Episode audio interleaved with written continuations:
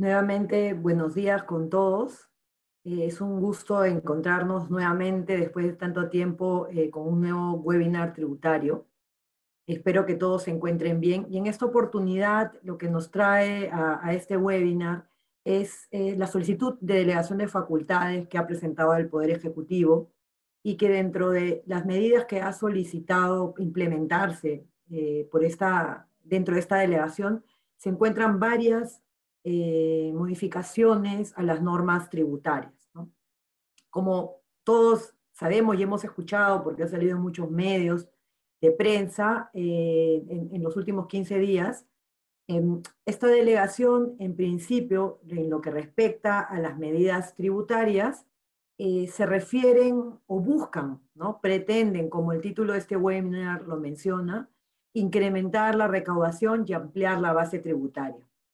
Entonces, lo que aquí quiero plantearles, más allá de solo explicar un poco qué es lo que se vendría con estas posibles modificaciones, si se le llega a dar la delegación de facultades, es también con en conjunto llegar a una conclusión, no cada uno poder sacar sus conclusiones de lo que podamos compartir aquí, si realmente estas medidas que se están proponiendo van a lograr esta, este incremento en la recaudación o esta ampliación en la base tributaria. Antes de continuar, quisiera solamente explicarles un poco, o recordarles, mejor dicho, si hay varios aquí que nos han acompañado en otros webinars, cómo eh, sería el orden, ¿no? En, primero es una, exposición que no será muy larga, y luego seguiremos con, un, eh, con la parte de las preguntas. Le pido que a lo largo de las preguntas la vayan anotando o enviando en la parte inferior de su pantalla. Hay una sección que se llama preguntas y respuestas. Eh, en, ese caso, en ese lugar ustedes van a poder hacer sus preguntas y yo las voy a responder al final de, este webinar. Entonces, por favor, les pido que ahí vayan adelantando sus preguntas de los diferentes temas que vayamos exponiendo aquí. Entonces, ahora sí empezamos con la, la exposición. Por favor, pasen a la siguiente filmina. Como ya estaba adelantando con la introducción, el 27 de octubre, hace ya más o menos 15 días, el Poder Ejecutivo presentó el proyecto de ley 583, ¿no? en el cual se solicita esta delegación de facultades legislativas, entre otras materias, sobre temas tributarios. Y solamente aquí, para eh, los que no son abogados o no tengan un, conocimiento eso es legal, esto se solicita porque quien debe regular en temas tributarios, así como en las otras materias que también están solicitando delegación, es el Congreso, ¿no? que es el poder dentro de nuestra estructura, dentro de lo que establece la Constitución, quien debería emitir las leyes. ¿no? En el caso tributario, los impuestos tienen que ser creados o modificados por leyes.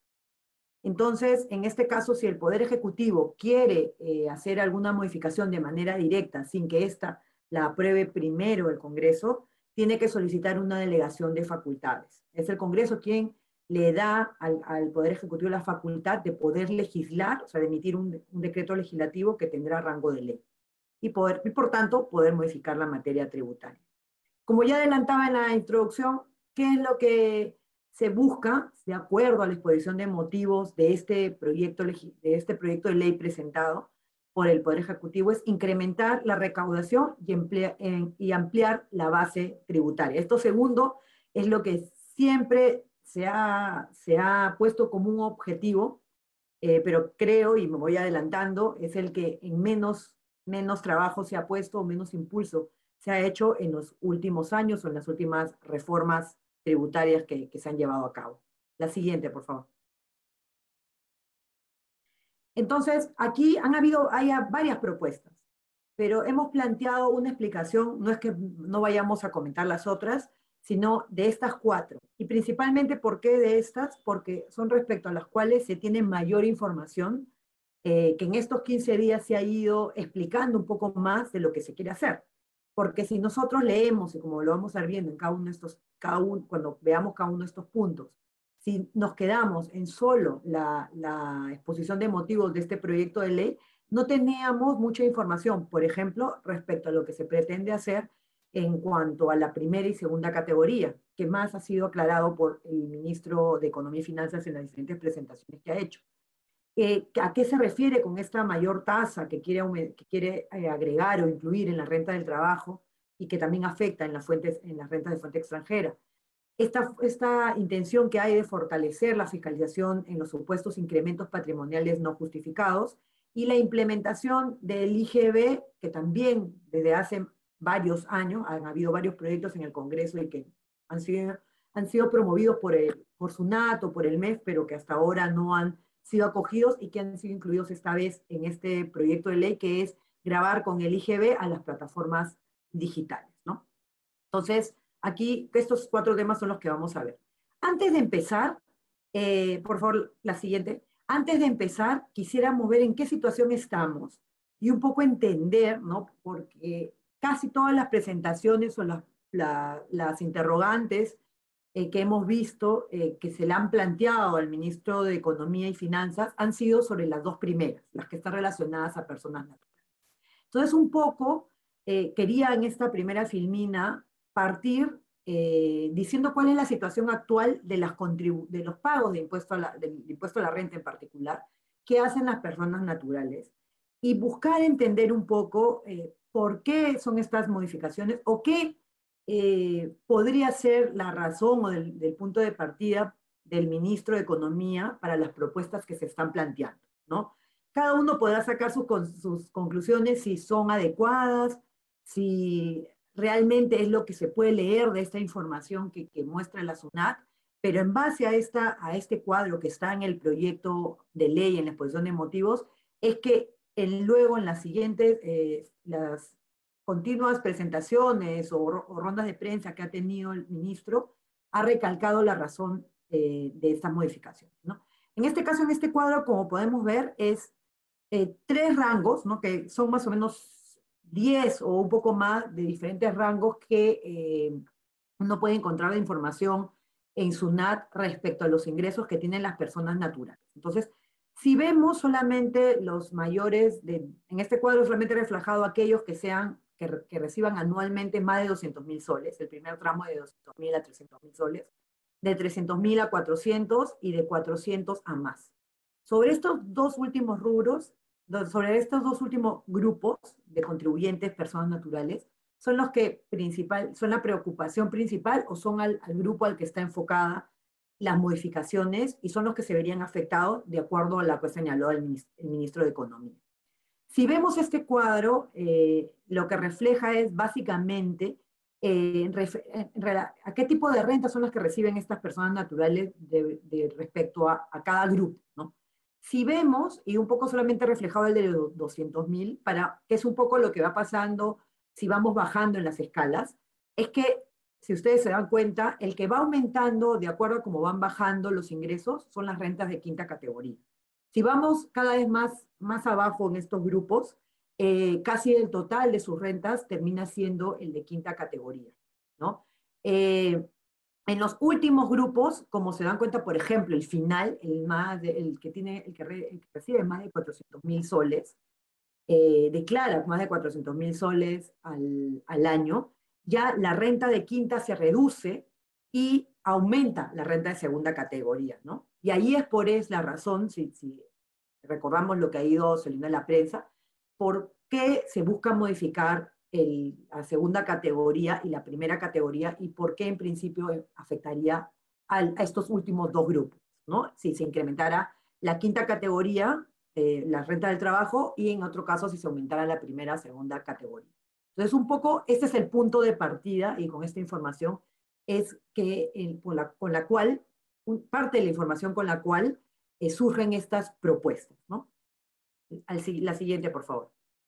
Entonces, teniendo este escenario en cuenta, eh, la primera propuesta eh, es modificar las tasas ¿no? que se aplican a las rentas de primera categoría y segunda categoría. Recordemos que la de primera categoría es lo de los alquileres. Y la segunda categoría son ganancias de capital. ¿no? Aquí se puede hablar de inversiones en la bolsa, por ejemplo, la venta de un inmueble, si tuvieras, ¿no? Si hubieras vendido algún inmueble, también se refiere a una ganancia de capital. Ambas rentas que tienen en, coincidencia, que tienen una, una, tasa reducida, por decirlo así, de 5%, siempre hablando de personas naturales domiciliadas. es una tasa de 5%, es una tasa reducida, eh, y esa es la mayor crítica, ¿no? Porque la, la mayor crítica que tiene el, Poder Ejecutivo y por la cual eh, busca o pretende modificarlos, porque señala que es una tasa reducida a comparación de las tasas que se pagan por las rentas del trabajo que empiezan desde una tasa de 8%, llegando hoy en día hasta una tasa de 30%. Entonces, se busca modificar estas rentas, pero también aquí este cuadro lo quería reflejar, que también es información de la Administración Tributaria, es cuánto representa esa recaudación de primera y segunda categoría hoy en día. ¿no? Y si lo vemos, eh, es, es, baja, o sea, no, no representa ni el 5% del total que se recauda. Entonces, eso un poco nos podría dar a, llevar, eh, ayudar a ir entendiendo si realmente este objetivo de mayor recaudación o cuánto significaría esta mayor recaudación, información que no ha, alcanzado el, Ministerio de Economía y Finanzas en su proyecto. Eh, realmente sí, eh, aumentando estas tasas, teniendo en conocimiento esto de lo que hoy se graba, si aumentando las tasas esto incrementaría considerablemente y significaría una recaudación importante o, por el contrario, como podría preverse, es que se vuelva a la informalidad. ¿no? Entonces, aquí estos son los números. ¿no? Hoy en día las rentas de primera categoría no, no representan ni siquiera el 1% de lo que se recauda y la segunda categoría a septiembre del 2021 no, no representa, representa el 3%. ¿no? Eh, si queremos ver un estatus pre-pandemia, por si consideramos que podría afectar los números de pandemia estos conceptos, vemos números muy similares en relación a la recaudación total. El siguiente, por favor. Entonces, ¿qué se plantea respecto a esto? Se plantea modificar, ¿no? La tasa, modificar la forma como se determina, el aspecto cuantitativo, ¿no? Y modificar algunas reglas de, de habitualidad y unas, unos otros temas más de no domiciliado que veremos un poco más a detalle después. Por favor, la siguiente. Pero en verdad, el proyecto, el proyecto de ley, ni tampoco su exposición de motivos señalaba cuáles eran las tasas u otras, o, las otras modificaciones que se pretendía hacer respecto a las rentas de primera y segunda categoría. En realidad hemos tenido mayor información en las diferentes presentaciones que ha hecho el ministro de Economía y Finanzas. Sin embargo, esta información ha ido variando. ¿No? La primera, en la presentación que tuvo el día siguiente de, la, de que se entregó este proyecto de ley al Congreso, el ministro informó que la modificación de primera y segunda categoría llegaría un, estaban terminando de evaluarlo, llegaría un máximo de 10%. Allí hizo un poco de ruido porque la primera categoría, eh, que es alquileres, iba a incrementarse al doble. Y luego, en las presentaciones que ha tenido el Congreso, y en una nota de prensa que salió el jueves y una presentación que tuvo el viernes en el Congreso, ha cambiado un poco el enfoque, eh, que bueno, no sabremos si es que en la primera eh, todavía estaban analizando y hoy están más cercanos a qué es la modificación que pretenden hacer en primera y segunda categoría, eh, pero ahora ya está un poco más claro que la pretensión es que en las rentas de primera categoría, en este caso de los alquileres, estas rentas entrarían a sumar a las rentas del trabajo, ¿no? Eh, y de esa manera, en el caso que eh, las rentas que se reciban sean eh, menores a 2.560 soles mensuales, ¿no? no tendrían que grabar. O sea, si tú recibes rentas por alquiler ese monto, y, y, es la única renta que recibes, ¿no? no recibes nada más de cuarta, de quinta, o sea que son rentas del trabajo, entonces podrías según este planteamiento, no está grabado con el impuesto a la renta, ¿no? Eh, y en el caso de la renta de segunda categoría, pareciera que sí la intención es llegar hasta un 10%. En este caso estamos hablando de rentas, como decía, de ganancia capital, que incluyen venta de acciones, incluyen intereses, incluyen eh, eh, la, venta de bienes inmuebles, por ejemplo, que también genera una ganancia de capital. La siguiente, por favor. Entonces, estos temas, ¿qué implicancias podrían tener? ¿No? Primero, en recaudación, no queda tan claro si realmente va a ser un monto relevante la recaudación. Teniendo en cuenta que al incrementarse la tasa casi seis veces, siempre que se quede como tasa máxima en las rentas del trabajo, 30, y no como vamos a ver la siguiente, que se está proponiendo subir a 35, porque si subiera a 35 estamos hablando que de una tasa de 5 subiría 7 veces más. eh, el impuesto que se paga a, los alquileres. Aquí estamos hablando nuevamente de los formales, de los que hoy en día sí pagan sus rentas por los alquileres, que es una tasa de 5, o de 6%, 12, o de 6 veces lo que hoy pagan, si eh, se mantiene la tasa de 30% como tasa máxima en las rentas, en este, en este grupo de rentas que se suman todas, que son las del trabajo, más las rentas de fuente extranjera. ¿no? Entonces, eh, esto al aumentar considerablemente la tasa, es, es una, perdón, volviendo, haciéndose de esta manera, estamos volviendo, y quisiera primero tocar eso y luego los efectos que, negativos que podría causar esto, es que de esta manera se está regresando un régimen que se tenía hasta el año 2009, ¿no? Y que cuando se cambió, eh, la, eh, la, razón para su cambio era que había mucha informalidad, que al poner esas tasas tan altas, el tema de los alquileres, los pagos por alquileres, no, no, no se estaban generando, o las personas naturales alquilaban y lo hacían de manera informal y no pagaban el impuesto a la renta. Entonces, por ello se decidió sacar esta renta de esta progresividad y establecer una tasa del 5%. Y esto en realidad se ha llevado a incrementar el pago de, los, de, formalizar el tema de los alquileres. Y por tanto, es ahí donde voy la siguiente posibilidad, ¿no? Si se incrementara tantas las tasas realmente se va a recaudar más, no solamente en cuanto a cuánto significaría esa recaudación en montos, si todos los que hoy pagan el 5% pasaran a pagar 30, si, si en realidad todos estos alquileres pues se trataran de, de como lo ha mencionado el ministro, eh, eh, este, propiedades prime, ¿no? oficinas, ¿no? casas en zonas este, donde los alquileres son mayores, ¿no? Eh, o realmente lo que va a llevar es a promover la informalidad. Aquí estamos hablando, en primer lugar, de las rentas de primera categoría, aquellos eh, eh, que hoy alquilan y, por, y podrían llegar a incrementarse seis veces el alquiler, la pregunta que surge es, ¿seguirán siendo formales o, volver, o no volverán, sino saldrán a la informalidad en la medida de la tasa, que es importante, ¿no? aquí lo que, lo que ha indicado el, ministro es que ha cambiado de no ser 10, sino la progresividad, porque si se pusiera una tasa fija, lo más probable es que eso se transfiera al, arrendatario. Entonces, haciendo de esta manera, no se va a hacer esa transferencia al arrendatario.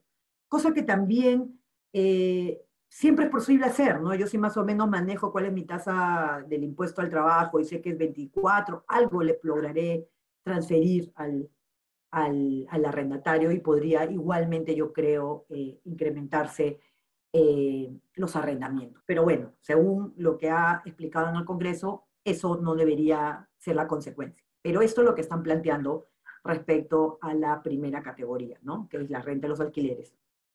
Eh, en el caso de la segunda categoría, aquí subir del 5 al 10 o tal vez dejar las exoneraciones que estaban vigentes hasta el próximo año,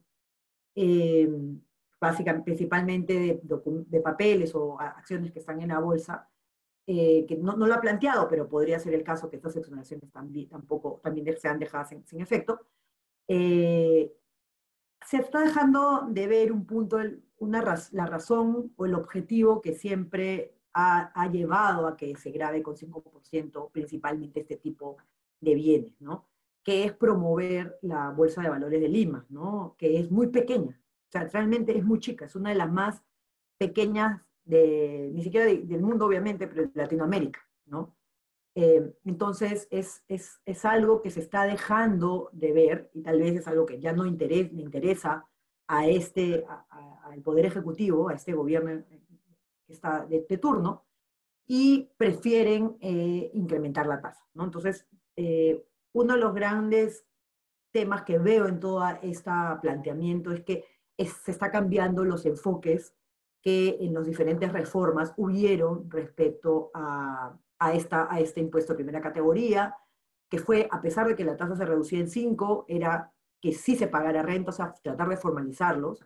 Hoy es más importante aumentar la tasa que promover la, que se siga formalizando con una tasa reducida, hacer un, al significar una tasa reducida, y en el caso de la segunda, de la segunda categoría, y principalmente en este tipo de activos, eh, se está quitando, de, se está sacando este objetivo que era también permitir el crecimiento de, en este caso, los mecanismos centralizados, que en el Perú es la, bolsa, ¿no? La bolsa de valores de Lima. Entonces, un poco han cambiado eh, los objetivos, ¿no? Y, con ello, al cambiar los objetivos, cambia también el régimen, y este es un poco el enfoque que se está presentando. Lo siguiente, por favor. Aquí un poco ya lo hemos ido, adelantando. La siguiente propuesta es hacer ciertas modificaciones en las rentas del trabajo. ¿no? Y aquí lo principal, y aquí he resaltado, es, como les mencionábamos, cuanto más aumentan la, cuanto más van aumentando las rentas anuales, este grupo de rentas de quinta va disminuyendo. Y por ello es que mucho ha afirmado el, ministro cuando en diferentes eh, presentaciones que esta modificación va a afectar al grupo de en medio, en, el grupo reducido que he mostrado aquí, ¿no? que son los, grupos más altos, que es de 300 a, 400, más de 300 mil soles al año que, reciben, porque la quinta es de más o menos su 44%, sigue siendo un ingreso importante. Eh, y, a este grupo es al que le afectaría si se le incrementa una tasa eh, mayor, una tasa adicional. ¿no? Hoy, en día van del 8 al 30 y se incrementaría una última, una última tasa marginal que, por lo que ha comentado, iría entre 31 y 35%.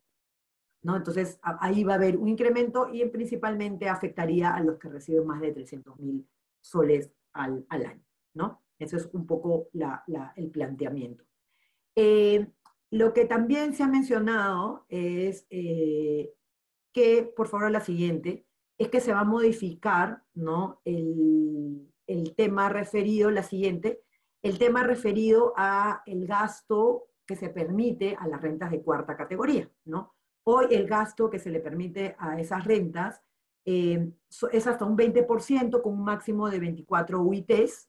Ese máximo hoy en día es como de 500 mil soles, entonces señalan que es un monto muy alto y que solamente se benefician aquellos que reciben ingresos muy altos. Entonces, eh, perdonen, es eh, que, afecta, que esto, el que máximo, que, perdón, no es que la deducción sea de 500 mil, la deducción está a 100 mil soles, pero que este beneficio en realidad lo gozan aquellos hasta ese máximo que reciben rentas superiores a 500 mil soles. Entonces, señalan también que reducir esta, estas 24 OITs a un monto menor en los que reciben rentas de cuarta categoría, ¿no? las rentas profesionales independientes, tampoco afectaría a un, a un grupo importante.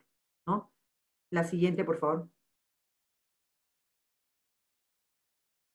Ahora, ahora bien, como mencionaba, el ministro ha dicho que esto va a afectar a un grupo muy pequeño.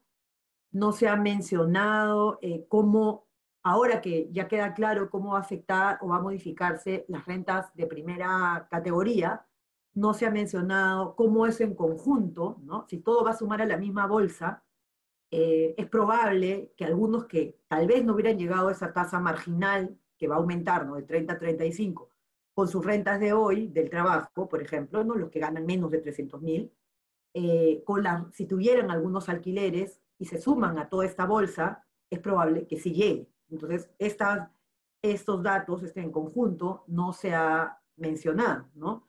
Eh, porque aquí nuevamente en las rentas, en estas rentas que serían afectadas de manera progresiva están las de rentas de cuarta, las rentas de quinta categoría, la propuesta es que también estarían las rentas de primera y algunos, que es muy pequeño lo que, lo que se declara como renta de fuente extranjera, también suma eso. Entonces, sumado a todo esto, eh, puede ser que más personas, sobre todo incluyendo esto de primera, no solo los que reciben rentas del trabajo por más de 300 mil, se habían afectado, ¿no? porque todo va a sumar a una misma bolsa.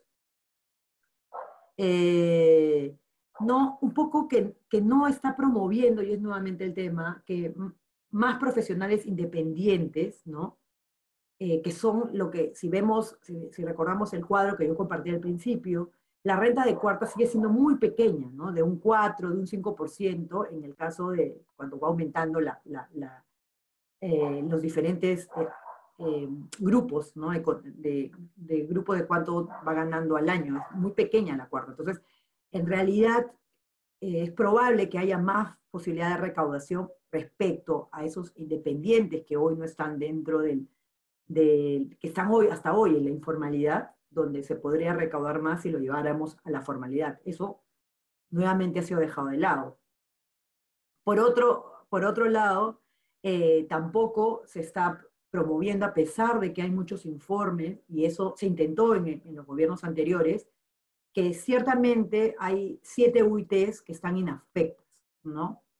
Eh, y es una, así como nuestra tasa marginal, como mencionan, eh, no del 30%, es más baja de la que es de nuestros países vecinos, que es lo que se menciona como sustento, también esta inafectación, en nuestro caso, es muy alta en comparación de otros países. Entonces, hay formas de aumentarlo. Ciertamente aquí tiene un mayor impacto en, las, en los grupos de menores ingresos, pero así como la, la otra también es una propuesta que se hace el FMI o la, o la organización de la OSD, etcétera, también lo es no tanto la subida, no solo subirla de arriba, sino también disminuir la parte inafecta. ¿no? Pero en este caso solamente están mirando esta foto.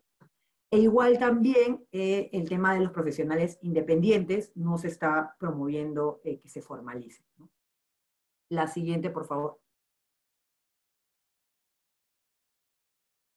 Otro tema importante, y aquí aun cuando no tenemos mucho detalle, lo traía a, nuestro, a, nuestro webinar, porque sí creo que es un punto eh, que debe seguir y continuándose desarrollando, porque lo que busca es eh, una un fortalecimiento de la fiscalización en supuestos de incremento patrimonial no justificado, es justamente evitar la evasión y la ilusión, que sí, en ese punto comparto que es una fuente importante de, que podría llevar a la recaudación, ¿no? Si mejoráramos eh, esta fiscalización, que, esa posibilidad de fiscalización que tiene la administración tributaria respecto a ese supuesto. Obviamente, si estamos realmente en un supuesto de incremento patrimonial no justificado. Básicamente, en este caso, lo que se busca, y es la información que, que, se tiene hasta este momento, es que eh, eh, lo que se pretende es fortalecer las acciones que puede tener la administración tributaria eh, teniendo hoy en día más información que antes respecto a, eh, a inversiones que pueden tener en el exterior los contribuyentes peruanos debido al intercambio de información que hoy hay, eh, que ya está en, vigencia y que podemos nosotros solicitar información de otros países, ¿no? De, respecto a nacionales, o sea, respecto a personas domiciliadas fiscalmente en el Perú, se puede pedir información a otras jurisdicciones, de acuerdo a estos convenios de intercambio de información, y en base a eso hacer fiscalizaciones aquí en el Perú. Entonces, eso es lo que busca fortalecerse, ¿no? usar esas herramientas para poder eh, detectar eh, casos de ilusión o evasión eh, respecto a estas rentas en particular. ¿no? La siguiente.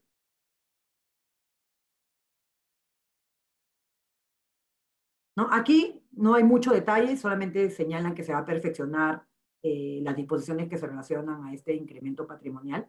Lo siguiente. Y aquí un poco lo que es importante, eh, la siguiente, por favor. Aquí lo que es importante tener en cuenta es que eh, la que sigue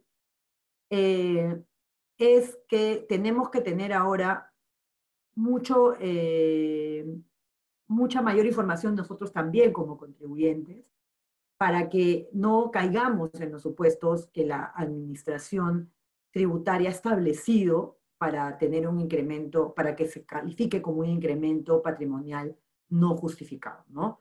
Eh, aquí hay que, como se, se, va a mejorar las fiscalizaciones, eh, con este intercambio de información, lo que nosotros como personas naturales, eh, lo que tenemos que estar, obviamente, no estar en estos supuestos y declarar, estamos aquí hablando siempre de que ah, lo correcto es declarar todas las rentas que tenemos, eh, y lo que hay que documentar es adecuadamente esas rentas, ¿no? Para efecto de que por un er, error o una omisión de alguna documentación que sustente de cómo se obtuvieron nuestras rentas, podamos eh, ingresar a, esta, a, este supuesto, ¿no? caer en este supuesto de incremento patrimonial no justificado. Entonces, ahora como, no es malo que se fortalezca, ¿no? y este creo que es uno de los puntos eh, interesantes de esta propuesta, no hay mucho detalle y ahí hay que ver eh, cómo se va a dar ese fortalecimiento para ver que no se eh, están afectando los derechos de los contribuyentes, pero este punto es importante, ¿no? Y si somos adecuados en, en, nuestras declaraciones y cumplimos como, debe ser eh, como contribuyentes y declaramos todas nuestras rentas, no debería preocuparnos. Lo que debería, el único punto que, yo traería a, colación aquí es que debemos contar con la documentación que sustente las diferentes rentas que tenemos, tanto las locales como si en algún momento hemos tenido inversiones en el extranjero, ¿no? O si las inversiones en el extranjero tal vez no las hicimos nosotros, pero las hicieron nuestros padres y eso lo hemos heredado. Entonces, es importante tener todo ese sustento para no caer erróneamente en este supuesto y en ingresar pues a eh, problemas y a recalificaciones de estas rentas y a fiscalizaciones que pueden ser más complejas y con gravámenes más importantes. ¿no? La siguiente, por favor. Y otro tema que ha sido eh, comentado mucho es respecto a los mecanismos para, probar, para cobrar el IGB sobre las plataformas digitales. ¿no? Aquí inicialmente ¿no? Eh, se hablaba de eh, que se iba a grabar eh, solamente, o, que principalmente estaba dirigido a plataformas digitales de streaming, ¿no? Como Netflix, Disney, Amazon Prime, etcétera, ¿no? Y esta, es una, este, esta pretensión viene desde hace muchos años, ¿no? 2018 y 2019, me parece, fueran las primeras eh, proyectos de ley que se empezaron a plantear, ¿no? Para agregar o incluir expresamente a este tipo de plataformas para que estuvieran grabadas con el IGB y principalmente implementar algún mecanismo para eh, cobrar el IGB relacionado a estas actividades. ¿no?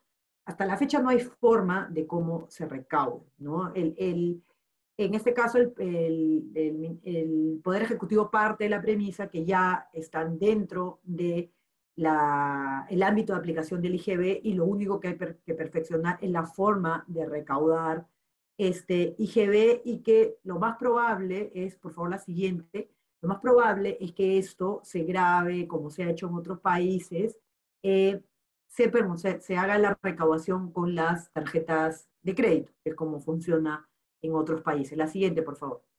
Aquí, eh, la primera, como les mencionaba, estaban dentro de este supuesto eh, las plataformas streaming principalmente. Pero en la última presentación que ha tenido en el Congreso se ha mencionado también que estarían las de apuestas, que hoy tampoco hay ningún tipo de recaudación respecto a eso. Entonces, también van a estar la de apuestas, la de juegos, entonces podría ampliarse la intención de esta modificación, no está claro, solamente habla de plataformas digitales el proyecto, entonces podría incluir otras eh, que no son las ya mencionadas eh, en, la mayor, en los proyectos anteriores o en la mayoría de las discusiones que ha tenido el ministro sobre esta delegación de facultades. La siguiente, por favor. Aquí no se tiene muy claro qué es lo que eh, sucedería, ¿no? Eh, por un lado, es claro, y eso lo proponen los diferentes entes, las diferentes entidades internacionales, de que sí se deben grabar, o sea, eso no es, está en discusión ya en este, en esta época. Eh, el tema es cómo eh, y si esto va, va a afectar el, el, monto que hoy todos pagamos. ¿no?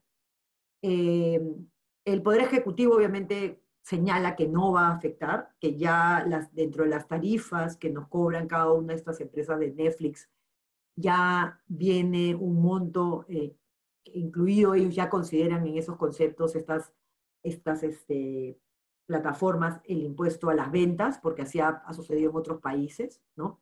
que no ha subido. Por lo que yo he podido revisar, sí hay otros países donde al incluir el IGB se ha aumentado, ha aumentado estas eh, plataformas la, la, suscripción, ¿no?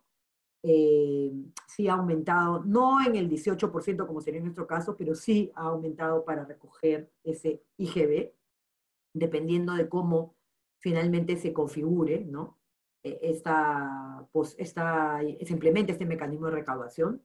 Otros, en algunos países, eh, han, llevado a que estas entidades se tengan, se domicilien, ¿no? Porque a veces les ha salido, les, es más, eh, más rentable o más, o mejor, ¿no? Es mejor desde un punto de vista fiscal el tener una entidad domiciliada en cada uno de los países. Eso ha sucedido con alguna de estas plataformas. Entonces, va a depender de cómo se implemente este mecanismo para cobrar el IGB, eh, que nos lleve a, saber en, verdad cuál va a ser la, si va a, haber, va a haber una implicancia para nosotros, los usuarios. ¿no? La siguiente, por favor. Hasta aquí son un poco las, cuatro eh, temas que he traído a comentarles y compartir con ustedes. Eh, son los que más información se, se tiene respecto a lo que el, Poder Ejecutivo busca hacer o busca modificar, ¿no? Hay otras propuestas, y antes de continuar, sí les pediría que no se olviden de cualquier pregunta, lo pueden hacer en la parte inferior.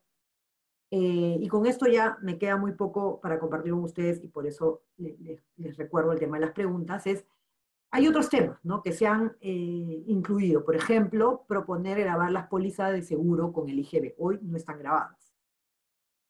Aquí un poco lo que se ha señalado son, son tan pocos los que realmente graban, o sea, tienen pólizas de seguros y que, que buscas una prevención. Eh, y el tema del IGB puede ser un costo que a muchos lleven a no mantener un seguro, ¿no?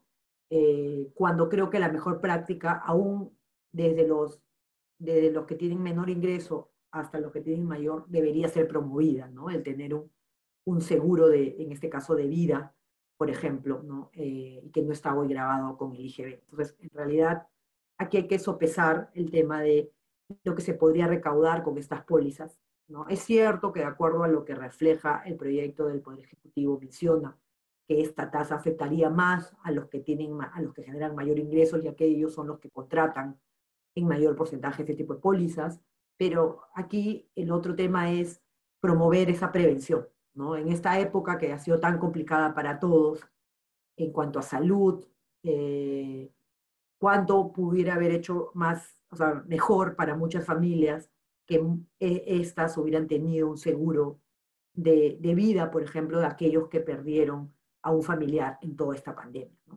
Entonces, es importante sopesar cuál es el, objetivo más importante en este caso respecto a este tema en particular. En el caso de la tributación municipal, yo creo que es un tema que es un tema adicional que, que considero que sí hay, por lo que se ha planteado, temas que son positivos, ¿no? Eh, y que podían eh, ser eh, no equitativos en el caso de la tributación municipal, por ejemplo, que tuvieras que seguir, seguir pagando el impuesto a la propiedad vehicular a pesar de que había, había una pérdida total del vehículo, por ejemplo, por un accidente o te lo habían robado. Entonces eso se estaba, por ejemplo, planteando, me parece lógico, ¿no? Ese planteamiento, incluyendo otro tipo de bienes también, que había siempre una discusión, respecto a los remolcacamiones, o eh, darle eh, las, las, herramientas a las municipalidades para tener más eh, fuerza en el tema de cobranzas del impuesto predial o arbitrios. Entonces, no se está buscando cambiar el, impuesto predial, no por lo menos eso lo dice el proyecto, la base, ¿no? pero sí estaba buscando darle las herramientas al, al, a las municipalidades para la cobranza de estos dos tributos. En el caso del impuesto vehicular sí se está eh, proponiendo modificar las tasas, ¿no? que sean progresivas. Eh, no han dicho en cuánto, pero sí en, relación a estos vehículos pues, que, que ha mencionado el, ministro, que pueden tener valores mayores a 150 mil dólares y que eh, a criterio del Poder Ejecutivo deberían grabarse de manera diferenciada con una tasa mayor. ¿no? En cuanto a las medidas para reducir el incumplimiento, también hay algunas medidas eh, que me parecen interesantes, pero que deberá esclarecerse, ¿no? Deberá detallarse más cómo se van a implementar, ¿no? Por ejemplo, habla de un RUC de oficio para todos aquellos que vean, eh, no sé cómo lo determinará SUNAT, porque todavía eso no lo, no lo han detallado, en que tiene movimiento en redes, que se, se, observe que venden en redes, que tienen un comercio electrónico, ¿no? Y que no tienen, pues, eh, no declaran eso, no tienen un y por tanto no declaran impuestos. Si se ve ese tipo de actividad, eh, se les va a dar un RUC de oficio y a través de eso pues entrarán a la formalidad y de esa manera consideran que podrían ampliar la base tributaria. Aquí no sabemos cómo todavía ni qué condiciones habrán para que te, para aquellas personas que no tienen un RUC, la SUNAT esté habilitada a darte un RUC de oficio. Igual, eh, también hay otras cosas beneficiosas que quieren, dar que quieren crear como un perfil de cumplimiento a todos los contribuyentes, eh, ir dando eh, objetivos específicos a cada uno de, de esos perfiles de contribuyentes y que eso le lleve a determinados beneficios.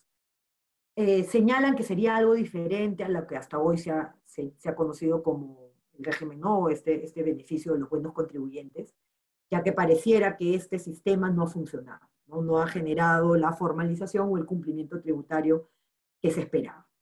Entonces, en ese sentido, lo que se está buscando es cambiarlo eh, y crear ese tema de cumplimiento, ¿no? Tener algo como un, un contribuyente VIP, ¿no? Entonces, una, pero para cada uno de esos perfiles se le pondrán objetivos diferentes, un poco lo que plantea el proyecto. Entonces, creo que esas medidas sí son eh, positivas, lo que hay que ver es cómo lo, la van a implementar y que ninguna de ellas, pues, atente, sobre todo la primera de arte de oficio, atente contra algún derecho de los contribuyentes. Eh, en cuanto a, las medidas relacionadas a las controversias tributarias, aquí lo interesante es lo que buscan plantear respecto a un criterio que ha recogido el, um, Tribunal Constitucional sobre respecto a que todos tenemos derecho a un plazo razonable para que se resuelvan los litigios. Entonces aquí lo que busca eh, estas modificaciones, este proyecto de modificación, es que eh, se establezca eh, diferentes, las diferentes complejidades que tienen los proyectos, las, perdón, las controversias tributarias, y en base a esa complejidad establecer el plazo razonable. Esto hay que verlo, nuevamente, como comentaba en lo, en lo anterior, si no se está atentando haciendo esa división, nuevamente con este derecho al plazo razonable, porque hay que ver cómo se van a determinar la complejidad de esas materias, eh, ¿no? Entonces, es correcto tratar de regular ese tema del plazo razonable, pero hay que ver si la forma como se hace no afecta otros derechos, por un, lado, y por otro, el que efectivamente esos plazos razonables se cumplan. Porque hoy, ciertamente no hay una división en cuanto a la complejidad de las materias para determinar el plazo que tienen razonable la administración tributaria y el Tribunal Fiscal para resolver y finalmente, lo que el Poder Judicial se puede demorar si llevamos esta controversia hasta el Poder Judicial, ninguno de esos plazos, eh, bueno, no podemos decir así ninguno. Probablemente el de la administración tributaria sí se cumple en mayor manera, eh, en mayor medida, perdón, ese estos nueve meses, ¿no? Eh, empieza una, a complejizarse el tema del plazo en el, en el, en el Tribunal Fiscal y ni hablar del Poder, poder Judicial, ¿no? pero habrá que ver cómo se define esta complejidad y, y como le decía, si, afecta o no, si se llega a afectar o no otros derechos que tengan los contribuyentes en cuanto a esa definición. Y en cuanto al plazo razonable, nuevamente, ¿no? que realmente esté en capacidad cada una de estas entidades en cumplir con esos plazos eh, razonables que se establezcan para no caer nuevamente en los problemas que hoy tenemos eh, respecto a las controversias. Y lo que es importante y me parece positivo de, de, todas las afirmaciones que se han hecho, esperemos que sea así, es que todo esto sería aplicable a futuras controversias y no a controversias del pasado, como muchas modificaciones eh, han tenido en, otros casos eh, que han afectado procesos, han afectado, desde mi punto de vista, de manera indebida, plazos de procesos pasados, ¿no? que habían iniciado con reglas anteriores y que a mitad de, mitad de, dichos procesos se le cambiaron las reglas y se aplicaron a esos procesos. Entonces, por lo menos aquí está eh, en los comentarios y por tanto lo tomaría como un compromiso del Poder Ejecutivo de que ese no va a ser el caso, sino cualquier modificación va a ser para procesos de aquí en adelante. No veamos al final cómo se implementa. En cuanto a la modificación del régimen minero, era, era, una, era una posibilidad que se venía manejando desde campaña. Eh, van a modificar el régimen en cuanto a la tarifa al, margen menor, poner, subir el margen operativo más bajo, quieren modificarlo, ¿no? Y en cuanto a las últimos, el rango, los últimos rangos, también eh, buscar incrementar estas tasas, ¿no? Eh, y en cuanto también a la base, qué deducciones se pueden aceptar y, evitar una deducción cruzada con el impuesto de la renta de estos conceptos. Entonces, un poco el régimen minero era lo que se esperaba, era una promesa de campaña y está plasmado en este proyecto y, en, ese caso lo que promueve esto es que con la alta, eh, con el alto, alto, precio de hoy de los, de los commodities o de los minerales, también debería tenerse una mayor recaudación con estas este, modificaciones, ¿no? Entonces, veamos cómo va caminando esa parte de la, eh, de la propuesta, ¿no? De todas estas, eh, hay, pueden ser parcialmente aceptadas por el Poder Legislativo o, no pueden, o pueden no darse las facultades, como veremos más adelante. Lo siguiente, la siguiente filmina, por favor. Y ya casi uno de los últimos puntos ya lo venía adelantando. Sí hay algunas este, medidas, propuestas que me parecen interesantes y que podrían ser entendidas en principio como positivas. ¿no? Uno es perfeccionar el régimen tributario de la asociación de participación. Esperemos que se logre pues, tener ya reglas claras respecto a este tipo de contrato eh, asociativo, ¿no? que, que por una modificación, por una, un cambio de criterio en el tribunal fiscal o una precisión que han hecho hace poco ha generado. Eh, mucho riesgo para aquellos que utilizaban este eh, contrato asociativo como una forma para llevar a negocios en conjunto. ¿no? Y, ha, dejado pues eh, incertidumbre a muchos respecto a, este régimen y además a este sistema, ¿no? esta forma de, de, de llevar a cabo proyectos, ¿no? Eh, y además ha dejado para el futuro también un régimen que eh, llevaría a que estos contratos asociativos cambien todas las reglas que han venido aplicando desde hace muchos años, ¿no? desde el año, el año 2000. Entonces es positivo ya tener algo claro, ¿no? Eh, esperemos que sea lo justo para promover este tipo de contratos asociativos que llevan, en la mayoría de los casos, a proyectos grandes eh, en las cuales tal vez una empresa de manera independiente no lo, no lo puede realizar. Entonces, sí es una forma eh, importante de generar eh, negocios e inversión, y así que sería es positivo que haya un régimen claro. En cuanto a los MIPES, esperemos que esta, el tema que siempre todos, creo que, que toda toda reforma tributaria siempre incluye una simplificación a los regímenes tributarios del sector MIPE. Esperemos que esta sea la, solución.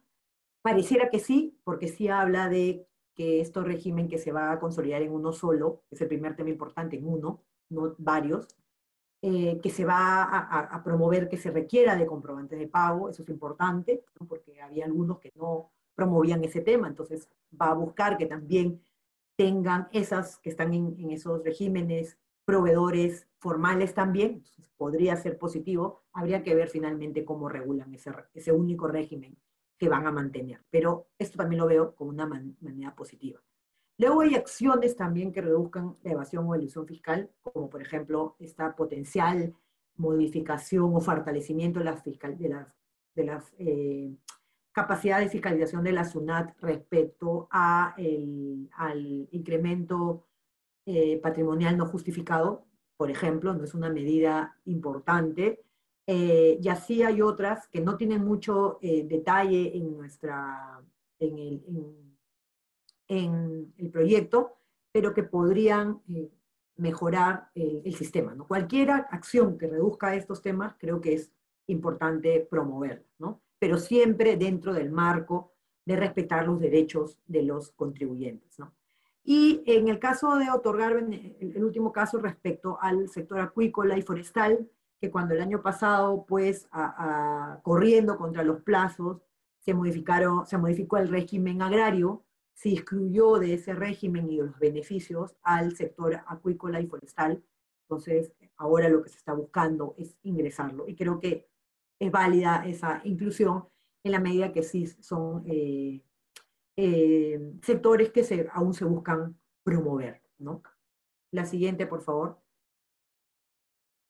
¿Qué es la materia ausente, me parece? Hay algunos vistos, algunas ahí luces de que se busca ampliar eh, la base tributaria, sí, pero mientras no tengamos claro esas propuestas, en mi opinión, ¿no? sigue habiendo un tema pendiente, que es la lucha frontal, por decirlo de alguna manera, contra la informalidad. Eh, en el Perú se dice que el 70% de nuestra economía es informal. Entonces, ahí, hay un, ahí es donde está realmente el incremento de recaudación que el país necesita. Eh, en estos momentos en que estamos saliendo de una crisis. Hay muchos que en base a la informalidad eh, no solo subsisten, ¿no? porque aquí dicen, no, pero la informalidad está, es un tema de subsistencia. Es correcto, eso es cierto. Y eso de subsistencia seguramente se acogerán, acogerán y ese es eh, además lo que señala el proyecto de ley, se acogerán a este régimen simplificado que proyectan crear para MIPES, ¿no? Pero siempre va a crear, va, a estar un gran grupo que no, es, que no es para subsistir, sino realmente personas que sí generan rentas importantes, pero que prefieren mantenerse en la informalidad, y no solo por un tema del costo de formalizar, de tener un contador, sino del, eh, obviamente principalmente de la, la pagar, por ejemplo, si eres una persona jurídica por rentas empresariales de una tasa de 29.5%. ¿no? Entonces, allí creo que sigue siendo el gran tema ausente en todas las reformas tributarias y en esta nuevamente lo es. Me parece que falta fortalecer eso, que es donde está la recaudación que el país necesita. ¿no? Y, finalmente, un poco para, para, tener claro qué es lo que nos espera, ¿no? O sea, qué es lo que tenemos que esperar, la siguiente, por favor, qué es lo que tenemos que esperar ahora que ya se presentó este proyecto, ya el ministro de Economía y Finanzas, la siguiente, por favor, eh, ya el ministro de Economía y Finanzas se ha presentado, ha hecho una, una rueda de prensa, apenas presentó el proyecto, la semana pasada se presentó ante, la Comisión eh, de Constitución y, ante, y, de Constitución y Reglamento, eh, ya absorbió las consultas que tenían esto y en principio también se van a reunir los técnicos del Poder Ejecutivo con el, el, Poder Legislativo para discutir estos temas, sobre todo tributarios, eh, si aprueban o no estas, estos temas. ¿no? la siguiente, por favor y me estaba adelantando, ¿no? A esta de aquí, que es, eh, el Poder Ejecutivo ya envió esta propuesta. Entonces, ¿ahora qué, qué, debemos esperar? Ya hizo todas estas exposiciones, el Poder Ejecutivo ya se presentó a la comisión, los técnicos ahora van a ir a van a ir a, perdón, a explicar lo que quieren modificar principalmente en, lo correspondiente al tema tributario.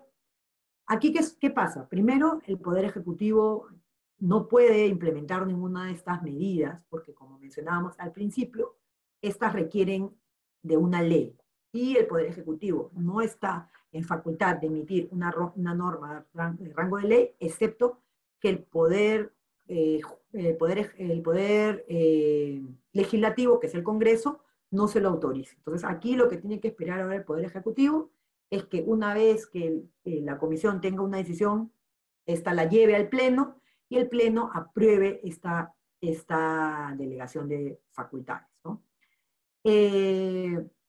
Esta delegación de facultades, que se va a debatir en el Congreso en su momento, puede ser parcial o puede ser total. Es decir, no es que como el proyecto de ley incluye toda esta más de una docena de propuestas o medidas que se buscan implementar, eh, se tenga que aprobar así.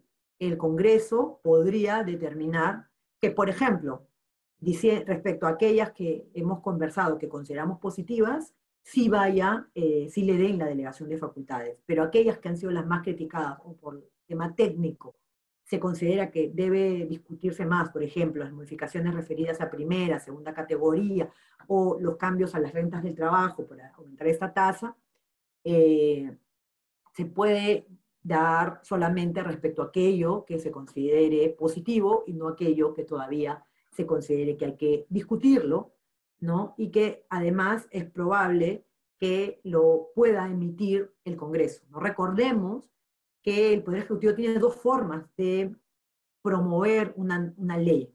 Una es esta, la delegación de facultades, como solamente para precisar nuevamente, puede, ser, puede dársela hoy, en, hoy con este proyecto y con estos temas que hemos conversado, se la pueden dar de manera parcial o manera total, de acuerdo a la discusión que hay en el Congreso, tanto en la Comisión como luego en el Congreso. Eh, y luego, la otra opción que tiene el Poder Ejecutivo, pero que es la que menos se usa, no solo por este, este gobierno, sino también en los últimos, que eso no es lo correcto, en verdad. Lo excepcional, que es la delegación de facultad, se, se, ha convertido en lo ordinario, eh, porque lo que debería ser común es que el Poder Ejecutivo presente propuestas, o sea, presente proyectos de ley que sean aprobados por el Congreso. ¿no? La gran excusa para no seguir esta vía es que, hay que se requiere mucha, ser muy técnico. Y el Poder Ejecutivo, teniendo al Ministerio de Economía y Finanzas, se es, eh, es más técnico o cuenta con las herramientas técnicas para poder eh, emitir mejores normas en relación a temas, por ejemplo, como tributarios. ¿no? es la gran, la gran, la, la gran razón por la cual en los últimos gobiernos se ha promovido más el uso de la facultad de delegaciones que esta capacidad de, eh, de propuesta legislativa que tiene también el Poder Ejecutivo. Entonces, si hay algo que, eh, por ejemplo, en este caso, no se otorga como delegación de facultades, se da solamente de manera parcial, los otros temas se pueden promover a través de presentación de, de, proyectos de ley por el Poder Ejecutivo que llevarán a otra discusión por el Congreso, quien aprobaría estas modificaciones a través de una ley. Esas es las vías que tiene el Poder Ejecutivo, pero respecto a este caso en particular hay que esperar. Una vez, y otro tema es que esto también tiene una nueva fiscalización del Congreso. O sea, una vez que el eh, el Poder Ejecutivo emite los decretos legislativos en base a esta delegación, que nuevamente es parcial o total, puede ser parcial o total, el, el, Congreso tiene nuevamente facultades para eh, fiscalizar. O sea, va a ver esos decretos legislativos y va a determinar si estos han sido otorgados en base a, lo que, a las facultades que le otorgaron en la ley. ¿no? En eh, la mayoría de los casos, en las últimas delegaciones, no han habido observaciones, eh, respecto a los decretos, o si, se o si las han habido, luego el Tribunal Constitucional ha confirmado que estaban dentro de, eh, de la delegación y las normas han, han seguido vigentes. ¿no? Entonces, eh, hay formas en que puede el Congreso fiscalizar cualquier exceso que haya cometido el Poder Ejecutivo. Ahora bien, aquí hay un dato importante, están contra el tiempo, ¿no? sobre todo las modificaciones relacionadas al impuesto a la renta porque esas en particular tienen que aprobarse hasta como máximo la medianoche del 31 de diciembre, que en muchos casos se ha dado. ¿ah? Eh, los abogados tributaristas sabemos que a fin, eh, vísperas de Año Nuevo se han publicado eh, normas en, una publicación extraordinaria de las normas legales del peruano, se han publicado normas respecto al impuesto a la renta. Entonces, tiene hasta esa fecha como máximo eh, el Poder Ejecutivo para eh, aprobar, perdón, aprobar y publicar estos decretos legislativos relacionados al impuesto a la renta para que entren en efecto para el año fiscal 2022. Entonces, están cortos, estamos a menos de 60 días de terminar el año y eh, tendrían que primero terminar rápidamente la discusión en el Congreso, que se las aprueben y ellos también correr con el tema de los decretos legislativos. Entonces eso era, eso era lo que yo quería compartir con ustedes. Un poco la idea era conocer qué es lo que posiblemente se vienen con estas modificaciones para el próximo año, de acuerdo a la información con la que contamos, lo cual podría cambiar eh, una vez que se publiquen los decretos legislativos, y también exponerles la información que hay de la SUNAT para efecto de que cada uno pueda tener una, una opinión más informada respecto a las consecuencias eh, que estas modificaciones podrían tener para la recaudación o para la famosa ampliación de la base tributaria, ¿no? Y obviamente eh, conocer qué afectaciones podríamos tener cada uno en las rentas que hoy recibimos debido a estas posibles eh, modificaciones. Lo que me olvidaba es que en estas normas no hay ninguna propuesta de creación de nuevos tributos, que mucho estaba, había una gran preocupación que hubiera un impuesto a la riqueza, que están en, proyectos de ley del Congreso anterior, o proyectos que no hay, que no se han presentado posibilidades, viendo otros países de Latinoamérica, de tener un impuesto a las sucesiones. O a las entregas gratuitas, ¿no? Realizadas por personas naturales, en las donaciones también, ¿no? No hay ninguna propuesta en este proyecto de creación de impuestos. Entonces, esto no, no quiere decir que no se pueda hacer, sino que esto podría venir de parte del Congreso, que como menciono, ya tiene proyectos de impuestos a la riqueza de, del gobierno anterior y que este Congreso dijo que los iba a volver a ver. Eh, pero en cuanto a lo último de sucesión o de donaciones, no hay eh, ningún proyecto, ni en, ni esta propuesta de, de, modificación del Poder Ejecutivo, ni tampoco en el, en el Congreso. ¿no? Entonces, eh, dicho esto, voy a revisar las preguntas que nos han planteado, veo que aquí hay algunas. Eh, ¿Se puede tributar bajo renta de cuarta y quinta a la vez? Nos pregunta alguien. Sí, tú puedes tener rentas independientes no prestadas obviamente a tu mismo empleador. O sea, si tú tienes un empleador, ese eh, te paga rentas de quinta categoría, ¿no? Si es un trabajo dependiente y tú podrías trabajar fuera de tu horario de trabajo, ¿no? Eh, dependiente, prestar servicios de cuarta categoría a una, a una entidad distinta. Si lo hicieras a tu mismo empleador, ahí hay presunciones de la propia norma ¿no? Eh, respecto a esos trabajos. Pero sí, puedes tener rentas de cuarta y rentas de quinta. Para efectos del impuesto a la renta, todas se suman en una misma bolsa y por ello es que puede ir incrementando. Por ejemplo, tú puedes tener una remuneración eh, y, por ejemplo, ¿no? De, un... Hay muchos independientes, ¿no? Eh, que tienen, yo tengo muchos amigos independientes, por ejemplo, odontólogos o ingenieros, ¿no? técnicos en sistemas, por ejemplo, ¿no? que brindan pues los ontólogos desde su consultorio y los técnicos en sistemas, ¿no? mantenimiento de computadoras, revisiones, etcétera, pero tienen un trabajo también dependiente en un equipo de TI en alguna empresa eh, y reciben renta de quinta, o un odontólogo que trabaja en, para, una, para una empresa que brinda servicios, ¿no? una clínica, por ejemplo. ¿no? Entonces sí pueden haber rentas de ambos, de ambos, de ambas categorías, que todo en, grupos le llama eh, rentas del trabajo. Y la siguiente consulta, justo me adelanté al impuesto a la herencia, al impuesto patrimonial, no hay ninguna propuesta en este proyecto. En, en, varios foros el ministro ha dicho que no va a haber creación de nuevos impuestos, por lo menos desde el punto de vista del Ejecutivo, el, el como mencioné hace un momento, el Congreso sí tiene propuestas de impuestos a la riqueza, que fueron proyectos que se quedaron en la Comisión de Economía del anterior Congreso. Esos podrían eh, seguirse discutiendo y aprobarse en este Congreso, ¿no? pero no, no se han movido en estos 100 días que va de gobierno. Y en el de herencia no hay una propuesta hasta la fecha ni del Poder Ejecutivo ni del Poder Legislativo. Eh... Ah, respecto, no he mencionado el, el, el, tema de los dividendos entre personas jurídicas. Aquí yo sí creo que eh, se está perdiendo de vista la razón en esta propuesta de, que se está perdiendo la, visión de por qué no se graban los dividendos a las personas jurídicas domiciliadas, ¿no? que la intención era que al quedarse el dinero en el Perú, eh, se podían utilizar en otras inversiones en el país. ¿no? Entonces, esto eh, se ha dejado de lado ese objetivo y está buscando grabar este impuesto. Respecto a si considero que esto va a generar una doble imposición o funcionaría el sistema del crédito, en mi opinión, creo que sí va a generar una doble imposición.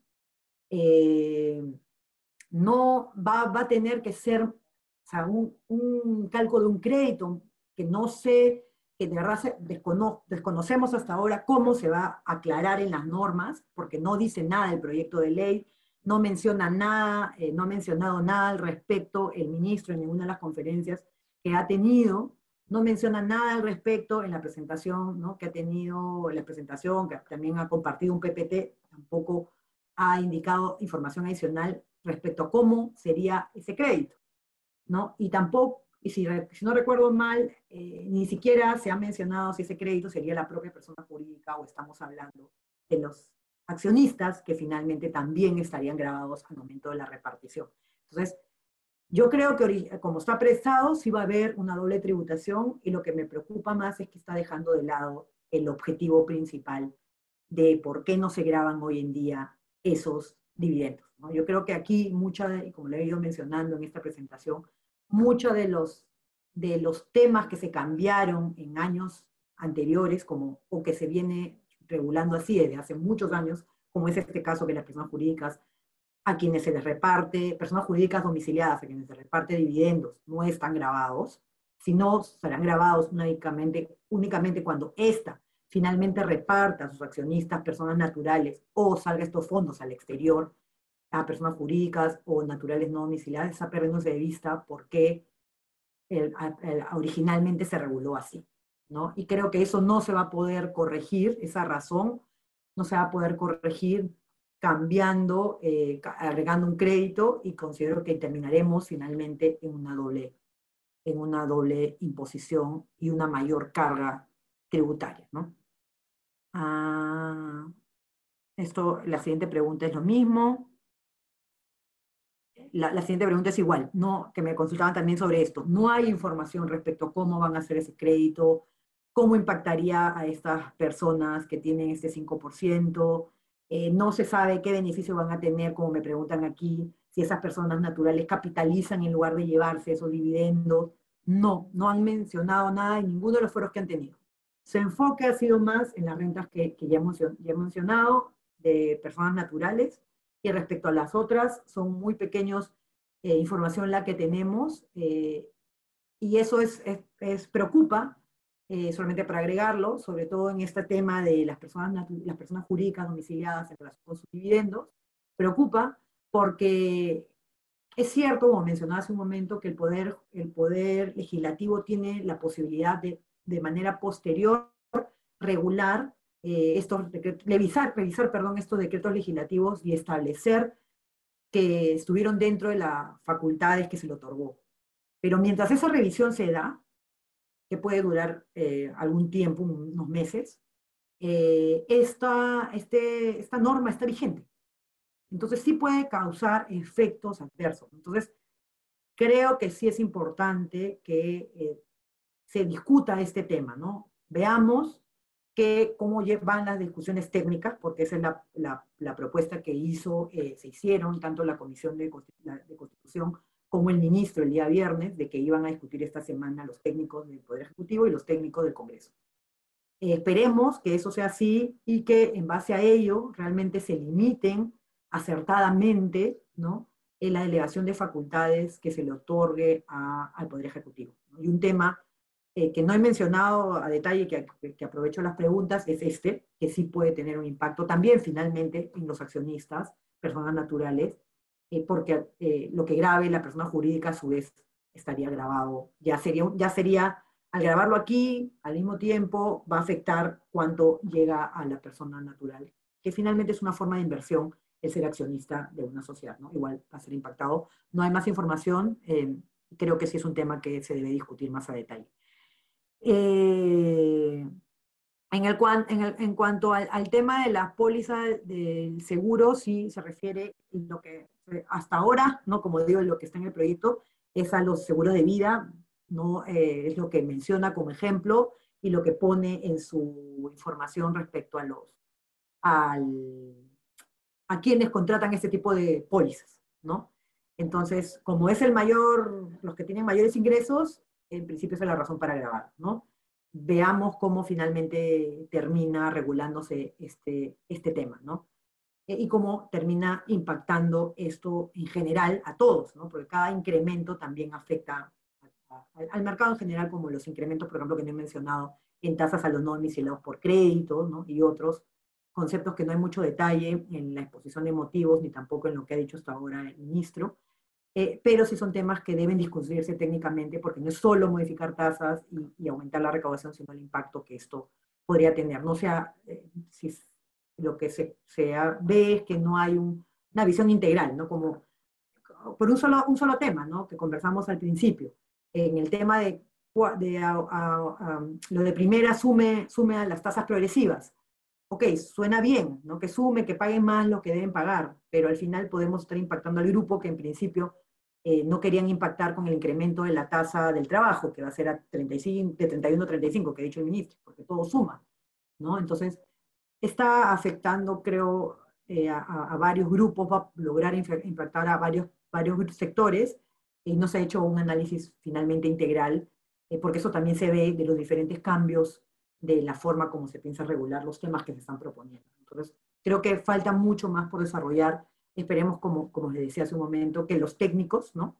de cada poder, el Ejecutivo y el Legislativo, se discute y con eso podamos limitar adecuadamente, pueda limitar el Congreso adecuadamente esta alegación de facultades. No sé si alguien más tiene una pregunta en la audiencia, si no, con esto estaríamos terminando eh, esta exposición. Espero que les haya sido un poco de utilidad para tener claro qué es lo que se nos viene, si esta, delegación es aprobada en totalidad.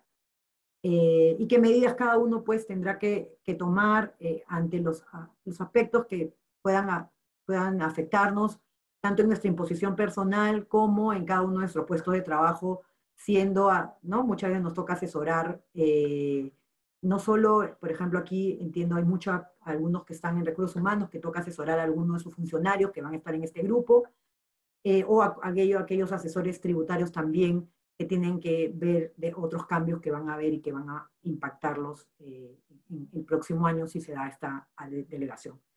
Eh, muchas gracias por habernos acompañado. Eh, próximamente seguramente recibiré un correo con la presentación.